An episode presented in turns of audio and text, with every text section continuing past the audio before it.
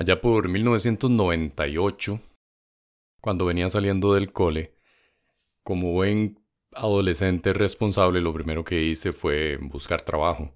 Pero todos sabemos que necesitas experiencia para que te den trabajo y no puedes trabajar si no tienes experiencia. Entonces es todo este, todo este loop de experiencia con trabajo. La cosa es que me pongo a revisar el periódico porque en ese entonces no, no el internet no era confiable y encuentro uno que decía se buscan dealers eh, para, el, para un casino que nada más tengan noveno año aprobado. Yo, bueno, está bien, yo vengo saliendo del cole, vamos a trabajar, vamos a ver qué es. Decía, traiga el currículum y el título o algo así. Me voy para el lugar y, tienen 150 personas, no les miento, 150 personas entregando el currículum en ese momento. Entramos todos antes de COVID, ¿verdad? Por supuesto, la belleza de los tumultos. Y lo primero que dice el, supervisor es, de ustedes se van a ir la mitad. Mañana llega solo, solo 75. Y de verdad, llegaron 75. Y así se fue, de mitad en mitad en mitad, hasta que llegamos 12. Estos 12 fueron, bueno, fuimos los que entrenaron para trabajar como dealers en el casino. Entonces veíamos blackjack, veíamos póker, veíamos eh, canasta, que bueno, es la, la, ruleta, pero ahí le decían canasta porque era una carajada tipo bingo, una cosa así. Y todo esto de que le llamaran canasta a, la ruleta era porque los dealers habían aprendido a tirar la bolita de cierta manera que cayera en un número exacto y beneficiar a alguien. Entonces ya ustedes se imaginan. Y sí, les estoy hablando de que este entrenamiento fue para el casino del rey. Literalmente como vender juegos de azar y prostitutas. Porque de eso sobraban ahí. Uno entra a ese mundo yo, tenía 18 años en ese momento, iba a cumplir 18 años, y uno entra a ese mundo tan, pero tan pollo, tan inocente, que yo no sé cómo sobreviví, porque el entrenamiento fue durísimo. Era tipo la milicia, solo que sin comer gusanos, nada más, pero sí era entrenamiento duro te pasaban robando las, fichas de, de, mentira, te pasaban haciendo trampa en los juegos y la graduación era cuando usted agarraba a alguien robando fichas o a alguien haciendo trampa, que usted está listo para ir al casino de una vez. Me acuerdo que tenía un compañero que era súper formal, grande, súper formal, y tenía un bigote de esos que, que el bigote nace primero que la persona. Ese bigote era el orgullo de este compañero y el supervisor le dijo, papito, tiene que cortárseme este bigote para venir a trabajar aquí, porque aquí somos formales. Y yo no sé por qué sonó como Oscar Arias eso, pero le dijo, cortes el bigote. El compañero al día siguiente, siguiendo las reglas, se cortó el bigote y el supervisor le dijo, papito, pero es que eso era una bromita. Era una broma, o sea, podía trabajar con bigote. Pero en fin, la cosa es que cuando yo salí del entrenamiento, me encontré a un compañero del cole que es, es cristiano evangélico, me vio, me agarró y me dijo, por el amor de Cristo, la sangre de Jesús me lo cubra, muchacho, ¿qué está haciendo? Usted cayó en el vicio. Y yo, no, en realidad vengo a trabajar y él, pero, vea, Cristo lo va a sacar de aquí. Yo dije, ok, está bien. Me hubiera encantado tener un compañero que se llamaba Cristo. Yo, hey, Cristo, venga, sácame. Pero no. Después ya empezamos, ok, empezamos a trabajar. Empezamos a trabajar y eso era un desmadre, porque no hay una manera decente, bueno, pude haber dicho otra, pero no hay una mejor manera de decir eso, porque era un desmadre, era gente tratando de hacerte trampa siempre, tratando de robarte siempre. Las prostitutas te distraían para que la otra persona pudiera hacer trampa. Uno, yo desarrollé una visión periférica, pero que yo me veo el cuello en estos momentos cuando pienso en el casino, yo me veo el cuello con mi visión periférica, porque tenía uno que estar, como dicen, en todas. Me trataron de hacer trampa, yo agarré a varios que estaban haciendo trampa. Y bueno, estamos hablando del Casino del Rey, ¿verdad? No es un lugar en donde llega gente con muy, con muy buenas costumbres. Vi uno que tal vez él sí, pero porque venía como con traje, traje, corbata y todo el asunto. Y en ese momento se usaban chequeras, ¿verdad? O sea, cero sin P-móvil, cero depósitos ni nada. O era efectivo o era chequera para cambiarlo por, fichas y dice, deme 100 mil colones en fichas. Estamos hablando de 100 mil colones en 1998, por ahí. Y yo, bueno, está bien, ok, perfecto. Se lo doy al supervisor, el supervisor hace el cambio y dice, ok, autorizado, le doy 100 mil colones en fichas, se le van en 30 segundos. Y yo, no puede ser. Y me dice, tengo solo un cheque, deme 200 mil colones en fichas, yo me voy a recuperar. Y yo, ay muchacho del Señor, muchacho, ay que Cristo me lo saque de esto. Yo, bueno, está bien, escribo el cheque, 200 mil colones, supervisor, apruébeme esto, llaman al banco, hacen toda la transacción, aprobado. Dele los 200 mil colones en ficha, 200 mil colones, yo no sé cuánto sería el equivalente ahí, cualquier cosa me dejan los comentarios en Facebook o en Instagram, cuánto es el equivalente de 200 mil colones del 98 a los 200 mil colones del 2021. Esos 200 mil colones fueron los que más le duraron porque, ¿qué? cinco minutos. Tal vez en cinco minutos no tenía nada y dijo, ya vengo, voy a ir a traer otra chequera. Yo no puede ser, estábamos jugando póker y se le fueron en cinco minutos y yo no puede ser que la gente queme la plata de esta manera. No lo vi porque nos tocaba cambio como cada 15 minutos y no sé qué se habrá hecho ese, ese muchacho. Había también, recuerdo, una mesa que le decían la mesa de las culebras. Culebras, culebras, culebras. La mesa de las culebras. El nombre lo dice todo, ahí es donde llegaban todas las lacras de San José, de donde fuera. Ahí es donde llegaban todos los que iban a, hacer trampa, todos los que iban a robar, gente que venía saliendo de la cárcel. Ahí se sentaban en la mesa de las culebras y cuando uno le decían le toca la mesa de las culebras, uno, ay santo, ay mamá, ¿y ahora qué? Ahí sí me veía el cuello en 360, me daban vuelta los ojos por adentro del cráneo para que nadie me hiciera trampa y para que nadie sacara un arma o un cuchillo o me tirara las fichas en la cara, cosas que pasaron. A continuación, el asiático malcriado. Estoy terminando un juego y hay un, señor, un asiático, que hay muchos, ellos creo que, no, no quiero estigmatizar, pero a ellos como que les gusta apostar bastante. Y me dice, yo gané esa, ficha, estábamos jugando ruleta, bueno, canasta como les dije ahora. Yo gané, y yo no, no, usted, usted no ganó, usted... Empezamos a discutir eso y el, asiático se empieza a, a, enojar y todo. Llega mi cambio, una muchacha, una muchacha súper buena gente. Y yo, bueno, me voy, me limpio las manos, Poncio Pilato se despide de todos. Me voy cuando escucho pra, pra, pra. No eran balazos, tranquilos, ya vamos a eso. Las fichas las agarró y se las tiró en la cara a la pobre muchacha. Llegó seguridad, lo sacó, llegó el supervisor, la muchacha llorando, entre lágrimas y fichas de 500 estaba llorando. Y yo, ay, pobrecita, ese pude haber sido yo. Y no, bueno. Y eso fue como lo, lo, mejorcito, porque yo trabajaba de 2, a, de 2 de la tarde a 10 de la noche. Después de las 10 de la noche, yo salía soplado por Avenida Central para agarrar el último bus para mi casa porque si no, era agarrar taxi. Ya sabemos que en 1998 no había Uber. Y el teléfono que yo tenía era un 6120 con la batería suelta y que se apagaba cada rato. En el turno de la noche, que afortunadamente nunca me tocó trabajar, porque ese era el que salía en todas las noticias, salía en la extra y salía, no existía la teja, pero hubiera salido en la teja, de fijo.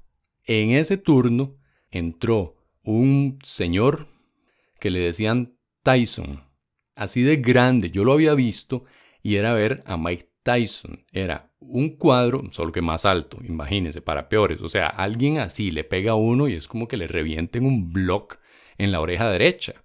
Llega este animalote, porque la verdad es que era un animalote totalmente sobrenatural, mutado de quién sabe qué, qué bestias salvajes del Amazonas, y se sienta en la mesa de las culebras, exacto, en la mesa de las culebras.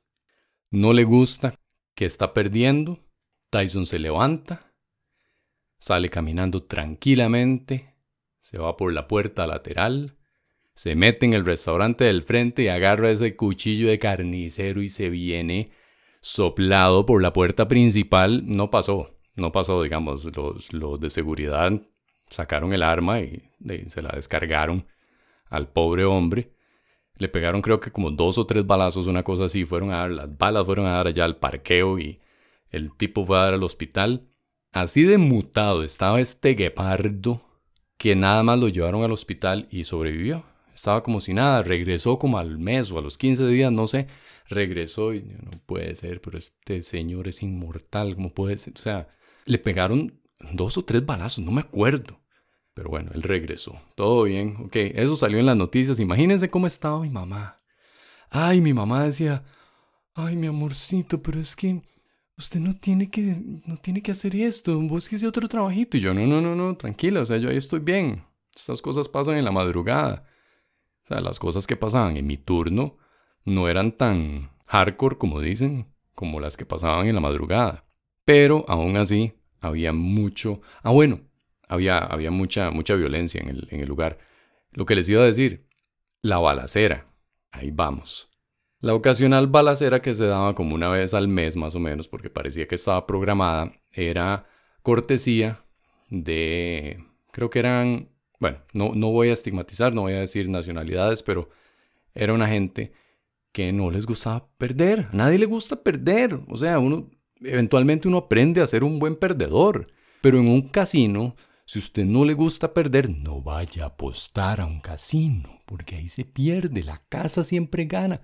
Muchachos, la casa siempre gana. Esta, esta persona está jugando blackjack y nada más mete la mano así, como en una película, todo en cámara lenta, mete la mano, saca un arma, alguien dice, arma o pistola o no sé, corran por su vida o alguien que limpie la diarrea que acaba de caer aquí. Y el dealer, o sea, él le apunta al dealer, el dealer se mete debajo de la mesa y esta persona empieza a volar balazos atrás de la mesa, fallando al dealer. Otra vez, va a seguridad, tome sus tres balazos, vaya para el hospital. Ese yo creo que sí no lo logró. O yo creo que ese más bien lo sacaron, no me acuerdo. Pero ahí era común. Era común, es como, ah, mira, son las dos y media de la tarde, ya viene la balacera, todo bien. Hey, ¿qué tal? ¿Llegaste tarde? ¿Andás la 9 milímetros? Sí, ok. Quitar el seguro porque, necesitamos empezar esto. Era algo programado, cada rato pasaba esto. Esas, esas son como las, las, los tres highlights, digamos, de, de la historia del casino, porque lo otro era la cantidad gigante de prostitutas que habían en, en el bar. Entonces ellas estaban en el bar viendo las diferentes mesas, porque como había una mesa de las culebras, había otra que era la mesa de los millonarios. Esa mesa de los millonarios es donde llegaban generalmente norteamericanos, ya entraditos en años, con toda la pensión, con todo el dinero, no tienen nada más que hacer que ir a quemar la plata en un casino en otro país. Se sentaba alguien en la mesa de los millonarios y usted veía donde las cabezas de las prostitutas se levantaban como suricatos, ¿verdad? Es como, ah, mira, ay, vea usted, suave, y ese, ese qué, ese qué, no, ese es mío, ese es mío. Y se iban volando como sopilotes. Llegaban a la mesa y es como, hola, guapo. Y tal vez el carajo, ¿verdad? Y como todo deforme. Hola, guapo. Te acompaño. Por supuesto, eh. muchos de ellos a eso es lo que van. Les daban no sé, 100 mil, 200 mil colones en fichas, tome mi amorcita para que usted juegue. Tome. Bueno, obviamente en inglés, que eran norteamericanos. El punto es, tome para que juegue, por supuesto. Entonces, el trabajo de las prostitutas, además de vivir de la vida horizontal, era distraer a los dealers. Entonces, yo estaba una vez en esa mesa de, de los millonarios y una de estas muchachas, porque eran muchachas, había de todo, o sea, de, yo creo que voy a decir 18 años hasta 50 y resto, ¿verdad? Una de estas muchachas pone sus pechos en la mesa, cubiertos, ¿verdad? Porque la decencia, prostituta, pero decente. Pone sus pechos en la mesa, se abre un poquito la blusa. Y eso es para que uno pierda la visión periférica y alguien te haga trampas. Yo en esos momentos yo dije, yo necesito este trabajo porque como venía saliendo del colegio, no tenía experiencia, etcétera, etcétera, todo lo que les conté al principio, devuelvan si lo escuchan, era lo que había en ese momento. Seguí trabajando, seguí en lo mío, ella se ponía las cartas en, el escote, ella se ponía las fichas en el escote y todo, y yo como me hubieran dado un trofeo en, en ese momento, porque estamos hablando de un adolescente de 18 años. O sea, es un mundo muy duro para cualquier persona, cualquiera que sea su edad, es un mundo muy duro. Pero para un chiquillo, un chiquillo de 18 años que, no sé, o sea, tiene todavía rastros, recuerdos de inocencia, estar en ese ambiente era, era terrible. Termina mi turno de los 15 minutos que les decía, me voy al área de, descanso y ahí habían como cinco prostitutas más. Por el, por la madre, literalmente. Y una, ay, hola, ¿cómo estás? ¿Y cuál es tu nombre? Usted sabe que sonaba así, la, prostituta. Hola, mi nombre es Rosita. ¿Y tú cómo te llamas? Y yo, bueno, chao. Hola, sí, ¿qué? ¿Cómo te llamas? Yo, Jainer. Media hora después de tratar de, pronunciar mi nombre correcto. Dice, yo me llamo... No me acuerdo. No sé, me llamo Milena, digamos, porque estoy viendo figuras de Mortal Kombat ahorita. Me llamo Milena. Y yo, ay, hola Milena, mucho gusto. Y, empiezan esa conversadera y todo. Yo, yo creo que en ese momento ya yo estaba empezando a tener un poquito de malicia, porque Después me informaron mis compañeros, mis compañeros decentes del casino, porque habían unos que eran también lacritas. Mis compañeros decentes me dijeron, mira, alejate de esa chavala porque lo que quiere hacer es que vos le hagas este favores y no, no el favor que muchos pueden estar pensando en estos momentos, sino el favor de robar, el favor de distraer, el favor de decirle cuáles cámaras están activas. Y yo, sí, no, yo, yo lo, lo olí, aparte del, del tabaco y el alcohol, también olí que esto no era una amistad que iba a durar, ¿verdad? Pero ese es, el, ese es, ese mundo, o sea, es un mundo completamente diferente. Uno sale de ahí y, ve San José bonito, digamos, uno, ve, ve los caños, ay, qué lindo el caño, y ve cómo huele, ve como, como rueda ahí la basura en todo el agua negra, qué belleza, porque después de salir del casino, todo es colores más brillantes y extra saturados. Los compañeros que yo tenía que no eran también de muy buenas costumbres, lo que hacían era ver cuáles eran las cámaras que estaban desactivadas y cuando iban a pasar las fichas de una mesa a otra mesa, eh, se echaban un parcito de fichas por aquí, un parcito de fichas por allá, un parcito de fichas por el otro lado. Se iban al Casino Costa Rica, el que está en la Plaza de la Cultura, porque usaban las mismas fichas, porque son, en ese momento era del mismo dueño. Y ahí iban, apostaban 100 colones, 200 colones y cambiaban el resto. Claro, y ellos me dijeron, mira, vamos a cambiar esto. Y yo, ah, no, vieras que no. Me dice, no, no, pero no pasa nada, el casino tiene mucha plata. Y yo, no, no, vieras, vieras que... Y no.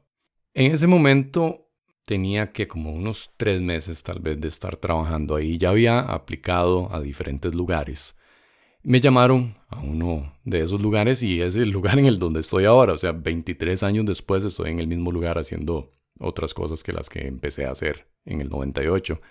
Me llamaron y me dijeron, mira, venía una entrevista, vamos a empezar aquí con, con el área de manufactura. Y yo, bueno, está bien. La que envió el, el currículum fue mi mamá. Envió como cinco y habló como con no sé cuánto, todo el departamento de recursos humanos. Ella habló con todo el departamento de recursos humanos para que a mí me llamaran porque ella ya no soportaba la tensión de que yo estuviera trabajando en un casino. Y me llamaron, gracias a, mi madre, muchas gracias mamá. Fui, me dijeron, bueno, te vamos a, te vamos a contratar, está bien, empezaste al día y yo, ah, bueno, eh. Ni siquiera puse la renuncia, entonces, digamos que fue abandono de trabajo, pero me gusta pensar que todavía estoy en la, en, la nómina ahí de, del Casino del Rey y todavía me están pagando en, en una cuenta que ya ni tengo. Pero me fui, ni siquiera puse la renuncia, nada más no llegué. Totalmente irresponsable de mi parte. Sí fui a recoger como un cheque, el último cheque, una cosa así, y yo les dije, ah, ya, yo estoy, yo hasta aquí llego, ya. Me dijeron, ah, bueno, porque la gente va y viene de, los casinos. Yo, de los 12 compañeros que quedamos al final trabajando, quedamos como 5 más o menos. Y ellos seguían entrenando gente y entrenando gente y entrenando gente. Es un trabajo matado, es un trabajo sencillo. Uno aprende, aprende ciertas cosas, buenas y malas mañas, pero es un trabajo como para salir del paso. Entonces, afortunadamente, mi mamá insistió en, esta empresa y me llamaron y el resto ya es, ya es historia. Son 23 años.